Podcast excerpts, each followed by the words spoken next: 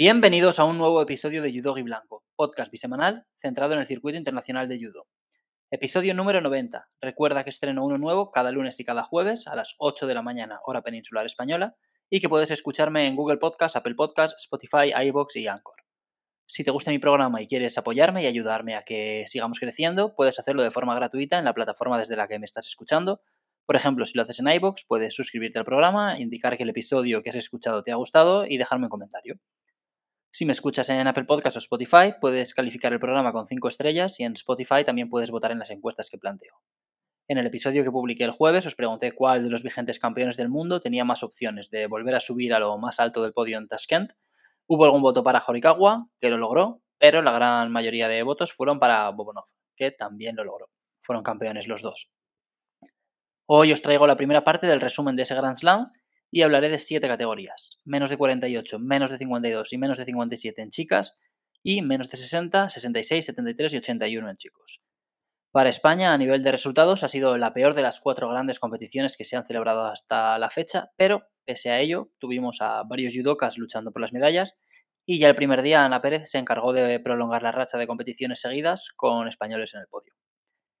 Empezamos con los chicos, menos de 60 kilos, categoría sin representación española, pero de la que hay mucho que comentar. Hay varios triunfadores y varios, entre comillas, perdedores. Es una palabra fea, pero ya me entendéis. Empezamos con los primeros. Para mí el gran triunfador del día fue Kim, de la República de Corea. Mm, un poco obvio. Llegaba a esta competición como el tercer coreano en el ranking mundial, ocupando el puesto número 34 y con Jeon y Harim Lee por delante, haciéndolo muy bien en los puestos 18 y 3 respectivamente. Ya os conté en la previa que me sorprendía que no le dieran más bola a Kim porque sus últimas competiciones habían sido un quinto puesto en los Juegos Olímpicos y dos platas, tanto en el Campeonato de Asia del año pasado como el Gran Prix de Zagreb del año pasado. Es un judoka con mucha trayectoria, o sea, aparte de los Juegos de Tokio, también estuvo en los de Río, donde fue séptimo, y yo pensé que a lo mejor es que estaba pensando en retirarse del judo competitivo para dar paso a Jeon y Lee, que, como digo, lo estaban haciendo muy bien. Pero parece que no, llegó a este Grand Slam y se proclamó campeón. Por eso he dicho que era un poco obvio que era el mayor ganador del día, porque es quien ganó el oro aquí. Y bueno, eso, se proclamó campeón. Fue un día en el que no estuvo especialmente contundente, pero cumplió. Le acompañó un poquito la suerte, no se enfrentó a ninguno de los cabezas de serie. En su cuadrante estaba el egipcio Sami, que perdió con el uzbeco Pegmudorov. En semifinales tendría que haberse enfrentado al francés Revol o a Jumayev, pero los dos perdieron en octavos y en la final se enfrentó al kazajo Serik Bayev, que hizo el, entre comillas, trabajo sucio al dejar por el camino a Aliyev, Baratov y Chikvimiani. Pese a perder la final, Serik Bayev fue otro de los triunfadores del día, porque demostró que es un judoka a tener en cuenta, pese a que Kazajistán cuenta con varios nombres por delante de él, ¿no? como Smetov sobre todo, y luego Samsadin o incluso Narvayev, si miramos el ranking mundial. En los bronces, el uzbeco Rusiev se impuso al francés Buda, es un buen resultado para los dos. Mm, no partían como los mejores ranqueados de sus respectivos países, pero acabaron siendo los que mejor resultado obtuvieron. Y Yusifov de Azerbaiyán dejó sin medalla al georgiano Chikvimiani. Yusifov tampoco partía como el azerí mejor ranqueado, pero fue capaz de subir al podio. Este combate acabó con un gesto algo feo. Chikvimiani fue descalificado por poner en riesgo el brazo de Yusifov en un ataque y cuando acabó el combate y Yusifov se acercó a saludarle, el georgiano le negó el apretón de manos, le hizo un gesto un tanto feo como diciéndole que se fuera por ahí y se retiró del tatami sin saludar. Hasta donde sé, no estás obligado a darle la mano a tu rival, pero sí que tienes que saludar, o sea, hacer la típica inclinación o reverencia antes de salir del tatami. Así que imagino que la comisión pues, habrá tenido una charla con Chick Vimiani y no sé si puede que incluso le vayan a sancionar. Em, estaré atento a las publicaciones de la Federación Internacional, pero puede que le caiga sanción. Chick Vimiani es uno de los peor parados porque pese a que un quinto puesto es un buen resultado, pues creo que no es lo suficientemente bueno como para reivindicar que es el número uno actual de Georgia en esta categoría y además se expone a esa sanción. Así que de cara al campeonato del mundo y contando que Georgia tiene varios pesos que probablemente doblarán antes que menos de 60, como menos de 100 o menos de 90, que son los que doblaron en el último mundial, pues puede que Chip Mimiani se quede fuera del campeonato del mundo. Y Baratov es otro de los que peor sabor de boca se llevaron. Competía en casa, partía como el tercer judoka mejor rankeado de la lista y volvió a quedarse a las puertas de la medalla.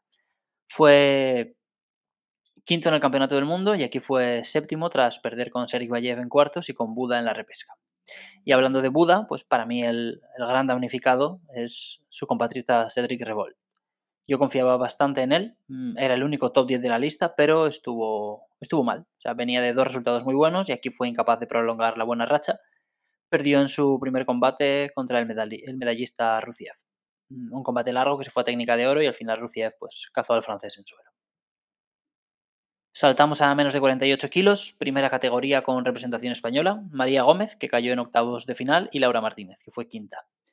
María Gómez eliminó a la uzbeca Azimova en 16 avos y perdió un combate después contra la portuguesa Catarina Costa, que era la judoka mejor ranqueada de la lista. Laura llegó a semifinales tras imponerse a la mexicana Carrillo y a la china Aguo, y en semis perdió con la serbia Stojadinov. Estuvo en el bloque final peleando por uno de los bronces contra la turca Beder, y yo creo que enfocó bastante bien el combate, Marcaba el ritmo, Laura proponía más ataques, parecía más cerca de puntuar. De hecho, su rival estaba con dos sanciones y la tercera, mm, bueno, se veía venir que la tercera iba, iba a acabar cayendo, pero no fue así. Laura intentó un coach Makikomi, pero no logró enganchar a la turca y cayó sobre sus propias rodillas, las de Laura. Entonces Beder, que ya tenía el agarre de solapa cogido, estuvo muy ágil al buscar el Simewaza y bueno, estranguló a Laura y ganó por hipón. Creo que la participación de las españolas no fue mala. O sea, María pasó una ronda y perdió contra la mejor ranqueada de la lista, que es su segundo Grand Slam del año.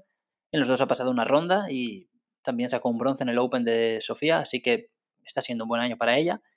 Y Laura, pues estuvo muy cerquita de conseguir medalla, sacó su mejor resultado de la temporada, pero imagino que esperaba conseguir más. Sobre todo si tenemos en cuenta que era la, la segunda mejor ranqueada de la lista. Pero bueno, de las cuatro mejor ranqueadas, solo una subió al podio, que fue Catalina Costa. Eh, una Catalina Costa que ganó una medalla de plata al perder la final con la serbia Stojadinov. Esta final se le escapó de forma sorprendente. Estaba un Guasari arriba, con cero sanciones para ella y dos para Stojadinov, a menos de minuto y medio del final. Los dos sidos para Stojadinov fueron por pasividad, porque cada vez que la Serbia conseguía un agarre, pues Costa lanzaba un ataque. Muchas veces no eran ataques muy contundentes, pero al principio le sirvieron para imponer un ritmo alto y que su rival fuera sancionada. Pero en cuanto se fue cansando, esos ataques perdieron fuerza y recibió dos sanciones por lanzar ataques en los que no logras desequilibrar a tu adversario. Y a cuatro segundos del final, Stoyadinov empató con otro Wasali. Fue una acción con suspense, mm, lo revisaron desde la mesa porque parecía que podía ser un Seinag reverso, que están prohibidos desde hace un año y pico, más o menos, pero vieron que era legal, el combate fue la técnica de oro y Costa recibió su tercera sanción, de nuevo por un ataque demasiado débil. Y perdió. Ya había recibido dos sanciones por el mismo motivo contra María y otra en semis contra Zhuang. Estuvo todo el día jugando con fuego y al final la portuguesa se quemó. Y hablando de esto, Yadinov, pues fue la gran triunfadora de la categoría. Ella venía de una, de una mala racha muy larga. Leí una entrevista hace un par de meses en la que admitía que 2022 había sido horrible a nivel competitivo para ella y aquí por fin logró el resultado que buscaba. Es el primer oro en Grand Slam de su carrera, así que genial. Y en la otra pelea del bloque final se enfrentaron dos chinas, Guo, que era mi candidata a revelación, y Zhuang, y finalmente ganó Guo. Curiosamente, Guo había perdido con Laura en cuartos, pero acabó en el podio. Son estas paradojas que vemos a veces. Mal día para la alemana Menz y mal día para Lin de Taiwán, tercera y cuarta mejor ranqueadas, que perdieron en su primer combate, y mal día también para Melanie Vieux, la francesa que tras el buen inicio de temporada de su compatriota Pont, aquí tenía una oportunidad para reivindicarse un poquito en ese, ¿no? Bueno, como candidata a ser la número 2 de Francia por detrás de Bugli, pero también cayó antes de lo esperado, en octavos contra, contra la turca Beder. Menos de 66 kilos, otra categoría con doble representación española, y aquí le fue muy mal a los nuestros.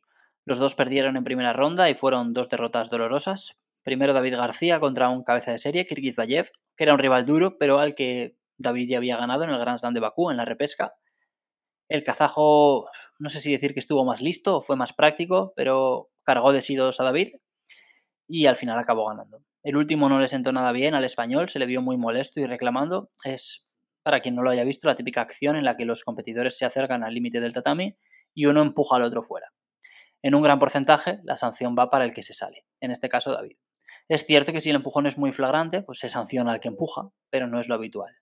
Y aquí, pues, mm, eso, la sanción fue para David, fue la tercera y descalificado.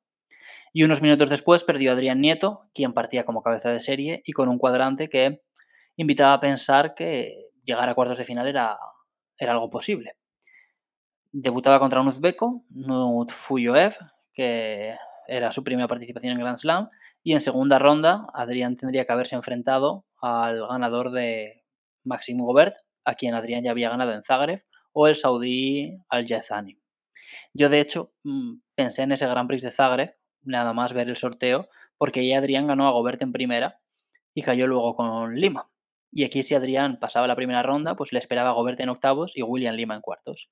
Pero no pudo ser. Joeb se adelantó con un Guasari al medio minuto y Adrián no, no le dio la vuelta al marcador.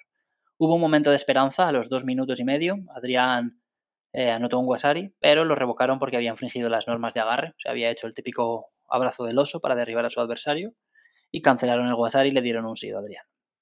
Son dos derrotas que me dieron mucha pena, porque sobre todo tras ver el sorteo pensaba que podrían llegar lejos los dos. Hubo otros judokas que no tuvieron tanta suerte. He comentado ya el caso de María en menos de 48, pues que le tocó la judoka mejor ranqueada enseguida. Lo mismo con Laura en 63, Tato en 90, incluso Ariane en 52, ya hablaremos. Pero aquí los emparejamientos parecían más asequibles.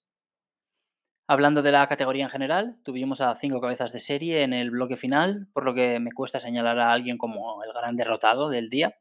El único no cabeza de serie que estuvo en la lucha por las medallas fue el francés Gobert, que fue derrotado por Tilo Bob en la pelea por uno de los bronces. En el otro bronce vimos al francés Kiar imponerse al brasileño William Lima y en la final Emomali de Tayikistán venció a Nuriaev de Uzbekistán. Es un día inolvidable para Emomali, el gran triunfador del día, de nuevo el ganador del oro, claro, pero bueno, consiguió su primera medalla en Grand Slam en su tercera participación. Había estado en Tokio y Tiflis el año pasado y en ambas había perdido en su primer combate y aquí dio un recital. Y no tuvo un camino fácil, porque derrotó al judoka mejor rankeado, que era Walid Kiar, y derrotó a tres, a tres uzbecos, dos de ellos cabezas de serie, Nurilaev y Tilobov, que de hecho eran segundo y cuarto mejor rankeados. El año pasado, Emomali se proclamó campeón del mundo junior, fue el segundo en la historia del país, antes que él solo lo había hecho Somon Magmadmekov, Estuvo en el Campeonato del Mundo Senior también en Momali y le complicó mucho las cosas a Abe. De hecho, desde mi punto de vista, fue el combate más difícil para el japonés, sin contar la final con Maruyama. Y aquí pues dio un paso más en su carrera. Desde luego es un nombre a tener en cuenta de cara a próximas competiciones y estar pendiente de, de su evolución. Menos de 52 kilos, una categoría más en la que España doblaba representación. Ariane Toro perdió en su primer combate contra la china Jingwei Liu, que controló muy bien una entrada de Ariane de Osoto para ponerse un Wasari arriba cuando apenas se había disputado un minuto y aguantó bien esa ventaja. Si hubiera pasado la ronda, pues se habría cruzado con Diyorakel Diyorova, que era la, la representante de Uzbekistán y una de las mejores judokas del mundo en su categoría. Así que no podemos decir que Ariane tuviera mucha suerte con el sorteo, aunque este primer combate sí que era, entre comillas, un poquito más asequible. La otra representante fue Ana Pérez, que mantuvo viva la racha de España al conseguir una medalla de bronce. Derrotó a Juraeva de Uzbekistán en octavos de final, perdió con la doble campeona del mundo Sim en cuartos en la reedición de la final del Campeonato del Mundo de 2021. Ganó en la repesca la portuguesa Diogo y en el combate por el bronce vengó a Ariane al derrotar a Liu. Fue un día movido para Ana. Empezó con susto porque en ese primer combate contra Juraeva la uzbeka se puso un guasari arriba a los 20 segundos de empezar Ana mantuvo la calma y le dio la vuelta al marcador, pero nos llevamos un susto. Después en cuartos nos regalaron una pelea con mucha emoción, se adelantó Sisimi al minuto y poco, pero Ana no se puso nerviosa e igualó el marcador un minuto y medio después. Parecía que nos íbamos a la técnica de oro, pero a falta de medio minuto Sisimi sumó otro Wasari, esta vez en suelo, y consiguió la victoria. El combate de la repesca estuvo bastante controlado. Es cierto que se fueron a la técnica de oro, pero Ana estaba sin sanciones y la portuguesa Diogo había visto dos por pasividad y en la final por el bronce, Ana se adelantó al minuto y poco, tenía controlado el combate, pero casi se le escapa al final, pues la China estuvo muy muy cerquita de empatar con la última acción. Em, enorme Ana, la verdad, muy buen inicio de temporada. El año pasado no le llegaron los resultados, es cierto que fue tercera en los Juegos del Mediterráneo, pero en general fue un año en el que Ana a nivel de resultados, como digo, sufrió bastante. Tuvo problemas de salud también, eh, que le hicieron perderse algunas competiciones. Me viene a la mente, por ejemplo, el, em, el Grand Slam de Hungría, al que yo viajé y contaba con verla allí, pero no, no pude. Creo que se cayó de alguna más, no sé si incluso el Grand Prix de Portugal, tal. Pero bueno, mm, no fue un gran año para, para Ana. Es cierto que ya dejó mejores sensaciones en la última competición del año pasado, el Masters, donde fue séptima, y este año ha empezado muy bien. Fue quinta en Portugal, fue subcampeón en Tel Aviv y ha ganado un bronce ahora en Uzbekistán. Entre las tres competiciones ha disputado 13 combates y ha ganado 10. Ya veremos cómo sigue. En principio su próxima compe es el Grand Slam de Tiflis, dentro de un par de semanas. Respecto al resto de competidoras, pues dije que entre Pupkel, Dillorova, Sisime, Kosher y Ana era bastante probable ver a tres o incluso cuatro de ellas en el podio. Se cumplió. Ana ganó un bronce, Pup ganó el otro bronce, ambas perdieron con Sisime, una en cuartos y la otra en semis. La plata fue para Sisime, algo con lo que yo también contaba, pero lo que no imaginaba era que el oro fuera para Masha Ballhaus, de Alemania, que fue la gran triunfadora del día. Se plantó en la final con algo de fortuna, porque no tuvo que cruzarse con ninguna cabeza de serie, ya que Coacher perdió con la mexicana Paulina Martínez y, sobre todo, que el Dillorova perdió con Liu, pero una vez en la final jugó muy bien sus cartas contra Sisimi. O sea, anotó un Wasari prontito y aguantó muy bien hasta que se consumieron los cuatro minutos. Eh, gran mérito para Valhaus y gran decepción con Keldi Yorova, bueno, es quien sale peor parada de este Grand Slam. Es una de las mejores judokas del peso, el año pasado estuvo muy bien, aquí tenía un camino asequible hasta la final, pero volvió a rendir por debajo de lo esperado compitiendo ante su público, como en el Campeonato del Mundo. Menos de 73 kilos, penúltima categoría con doble representación española, Salva Cases y José Aranda. Aranda perdió en su primer combate contra el uzbeco Saparov y Salva se quedó muy cerquita de subir al podio. Pasó dos rondas contra el canadiense Valois y el mexicano Cardoso y se plantó en cuartos con Najadov. Cuarta vez que se enfrentaban en medio año, llegaban 2-1 arriba para el uzbeco y aquí volvió a ganar él, con dos wasaris casi seguidos antes de llegar a la mitad del combate. En la repesca, Salva derrotó al argelino Dries, vigente campeón de África y de los Juegos del Mediterráneo, y en la final por el bronce perdió contra el suizo Nils Stomp, que es uno de los hombres de moda en la categoría. Quinto puesto para Salva, que sigue sumando puntos para consolidarse en la parte alta de los rankings mundial y olímpico, y participación para José. En principio volveremos a ver a los dos en Tiflis dentro de unas semanas. Y ya que estoy voy a repasar la lista porque ya he mencionado que Ana iba a estar allí, por lo que aparece ahora en la web de la Federación Internacional. Allí veremos a Alberto Gaitero en 66, Salva y José en 73, como ya he dicho, a Mendiola en 81. Estos serían los chicos y las chicas serían Laura Martínez y Mireia La Puerta en 48, Ana Pérez y Estrella López en 52, Marta García y Jayone Quisoain en 57, Cristina Cabaña y Sara Padilla en 63 y Sara Rodríguez en 70. Volviendo al Grand Slam de Tashkent, primera alegría para los uzbecos, o primera gran alegría, que ya habían ganado alguna medalla, pero ninguna de oro. Aquí se lo llevó Yul Dosev, que partía como el mejor rankeado y cumplió con las expectativas. Fue uno de los triunfadores del día, aunque en este caso para mí no es como que el gran ganador de la categoría. Hubo duelo de uzbecos en semis entre él y Ajadov. Se decidió por descalificación de este último al apoyar su rodilla en la espalda de su compatriota cuando estaba en el suelo. Y esta descalificación también le impidió disputar el combate por el bronce, que fue directo para el cubano Estrada. Mm. Estrada había sido quinto en el Grand Slam de Tel Aviv y aquí pues se quitó esa espinita con, una medalla en la que ni siquiera tuvo que competir por ella. Vaya. Es una medalla de esas cómodas de, de ganar. El otro bronce fue para Stomp, que para mí es el gran ganador del día porque es un tío que siempre sale en los highlights. Es, creo que se está creando el momentum con él, o tiene esa narrativa ahora como que todo el mundo quiere verle. En la retransmisión, por ejemplo, no paraban de hablar bien de él y de echarle flores, pese a que no era ni el judoka mejor rankeado, ni el que mejor trayectoria tenía, ni nada. Pero es verdad que, que es muy atractivo de ver. Aquí, por ejemplo, él perdió en semifinales con Samsayev, pero yo creo que dejó una mejor sensación general tuvo un cruce muy difícil en primera ronda con Oyoshi, el japonés, y se lo quitó de encima súper rápido con un Ippon muy vistoso. También lo hizo muy bien contra Estrada en cuartos de final. Entonces, para mí, eh, él sería como que el gran, el gran triunfador del día. En, en la final, pues Jules Dosev ganó a Samsayev, que es el rival que había eliminado a, a Nils Stomp. Y hablando de gente que no lo hizo tan bien, pues los dos franceses, Gaba y Axus, siguen sin despuntar.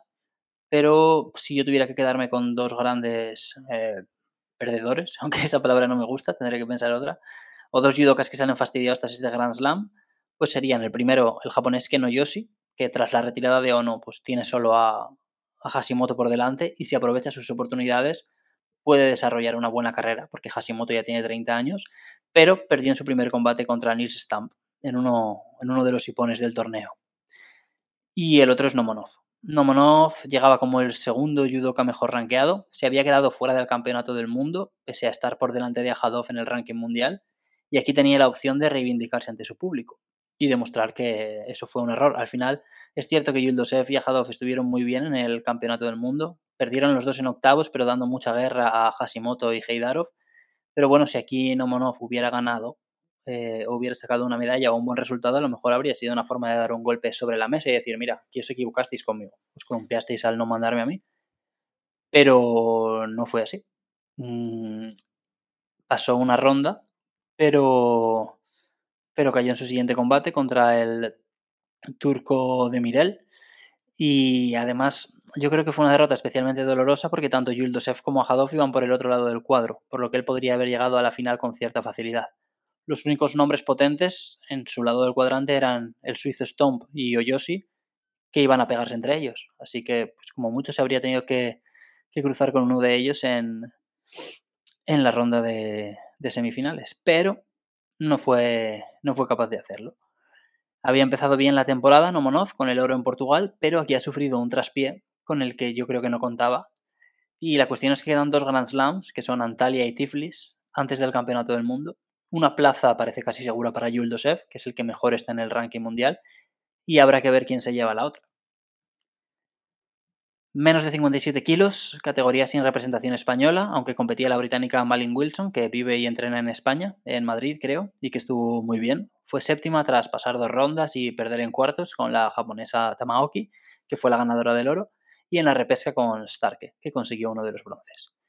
Categoría sin grandes sorpresas, Cinco de las seis mejores ranqueadas estuvieron en la lucha por las medallas y la que no lo logró fue la cubana Odelín García, quien perdió con la japonesa Omori. Se podría decir que ella a lo mejor fue una de las que peor quedan en este Grand Slam, pero realmente perder con una japonesa pues tampoco es tan grave, ¿no? O tan reprochable. Es algo, pues, comprensible, vaya. En la final vimos a las dos judokas mejor ranqueadas, Eteri Liparteliani y Tamaoki, eh, primera y segunda respectivamente. Era la primera competición del año para la georgiana, que consiguió una medalla de plata, y el oro fue para Tamaoki, tras lograr un hipón muy trabajado en suelo. Cuando he dicho primera y segundo, me refería que Liparteliani era la mejor ranqueada y Tamaoki la segunda mejor ranqueada. En esta final, Tamaoki volteó a Liparteliani, la retuvo 20 segundos en el suelo, creo recordar que Yoko Gatame, y no, se llevó la medalla de oro. No fue la única alegría para Japón, pues Omori se llevó un bronce al vencer a la italiana Veronica Toniolo. Dos judocas bastante jóvenes, bastante buenas. Toniola fue campeona del mundo cadete en su día. Recuerdo que mm, tras el Grand Slam de Tiflis del año pasado, hablé bastante de ella en ese programa y dije que a diferencia de Mimi Hu, que había debutado ese día y que también era muy joven, Toniolo todavía parecía un par de puntitos por debajo físicamente y eso que ahí fue quinta, ¿eh? Pero se notaba esa diferencia y creo que poquito a poco ha logrado, ha logrado compensarla y ahora ya está en otro punto. Aquí volvió a ser quinta, se quedó sin medalla, pero tuvo la mala suerte de encontrar a dos japonesas en su camino. Perdió con Tamaoki en semis y con Omori en el bronce. Y en el otro bronce estuvo la alemana Starke, que le dio la segunda alegría del día a los suyos. Probablemente en Alemania confiaban en un buen resultado de Menz en 48, porque es la vigente subcampeona del mundo y partía como la tercera judoka mejor ranqueada, pero Menz perdió muy pronto.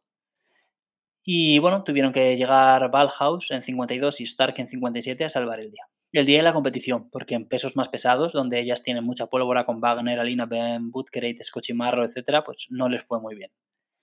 En la pelea por el bronce, Stark derrotó a la taiwanesa Lien, era la tercera vez que se cruzaban, las tres veces desde que empezó la clasificación olímpica, y fue la tercera victoria para Stark. Y respecto a las japonesas, pues también fueron mm, dos de las grandes triunfadoras porque no son la principal opción de su país, pero aún así consiguieron un muy buen resultado. Y es que en Japón, pues aquí tienen mucho donde elegir. La principal representante sigue siendo Funakubo, pero ahora mismo también tienen a Yoshida en puestos de clasificación directa a los Juegos Olímpicos. Y tras este Grand Slam, pues Tamaoki y Omori han presentado su candidatura. O sea, como siempre, el campeonato nacional será muy importante para decidir quién va, pero para estar en la terna hay que acabar en los puestos de clasificación directa. Y si desde la Federación Japonesa deciden seguir rodando las cuatro, puede que tres o incluso las cuatro acaben ahí. Menos de 81 kilos, última categoría que trataré en el programa de hoy, un representante español, Alfonso Urquiza, que perdió en su primer combate contra el coreano Sang Lee. Fue un combate igualado, Urquiza estuvo cerca de puntuar en un par de acciones, una de ellas muy claras. Recibieron dos sanciones cada uno y la tercera pues cayó para Urquiza. Dos de sus tres sanciones fueron por lanzar ataques demasiado débiles, lo que le había costado la descalificación en Tel Aviv, si recordáis. Y aquí fue muy parecido. Recibió el tercero también unos segundos antes de consumir el tiempo reglamentario y entrar en técnica de oro. Aunque aquí él no estaba un guasarí arriba, como en Tel Aviv. Comentaba en la previa que Guillermo Schmidt, el mejor rankeado, llegaba en una mala racha y no fue capaz de romperla. Em, es uno de los que salen tocados de este Grand Slam. Llegó a cuartos de final, donde perdió con el uzbeko Sobirov y perdió en la repesca con Wachid Borchisvili. Séptima competición consecutiva sin subir al podio para Schmidt, que llegaba como el número 4 del mundo y el judoka mejor rankeado de los que participaban aquí. En ese mismo cuadrante también perdió Joao Fernando y lo hizo súper rápido en su primer combate con Sobirov a los pocos segundos de empezar. Una pena porque llegaba con una buena dinámica, pero a veces pasan estas cosas. Y otro de los judokas que seguro que se quedaron con mala sensación fue Voltabuev, de Uzbekistán. Llegaba como el mejor uzbeko de la categoría y perdió en cuartos con Mamadbekov, de Tayikistán, y en la pelea por el bronce perdió contra su compatriota Sobirov, que fue una de las sorpresas del día, una de las buenas noticias. De hecho, Sobirov sería casi el gran triunfador del día, porque partía sin demasiados focos puestos sobre él y fue capaz de derrotar a, tres cabezas de serie, Joao Fernando, Schmidt y Voltabuev. Hablando de ganadores, los hermanos Borchasvili también estuvieron muy bien. Samil llegaba como el segundo mejor rankeado de la categoría y quedó segundo. Ganó una medalla de plata. Solo perdió con el húngaro Ungbari en la final. Y Guachid fue quinto, tras perder en la pelea por el bronce con Bekov. Pero bueno, fue un buen resultado para él tras regresar a 81 kilos después de más de un año en 90. Es cierto que ya estuvo en el Grand Prix de Portugal hace un par de meses, donde pasó dos rondas, pero mmm, en esta competición ya ya sí que dio un golpe sobre la mesa, se metió en el bloque final y, lo hizo muy bien, vaya, a lo largo de todo el día. Otro que consiguió su primer gran resultado en esta categoría fue Magmadekov. Hablé de él y del alemán Venekold en la previa como dos judokas que habían subido de 73 hacía unos meses y que seguían pues un poquito en ese periodo de adaptación. Venekold se rompió la rodilla en el Open de Varsovia y va a estar un tiempo de baja y Magmadekov consiguió una medalla de bronce súper meritoria. Ganó al ucraniano Kripchach, ganó a, a Voltabuev, ganó a Wachit Borchasvili y solo perdió con el otro Borchasvili.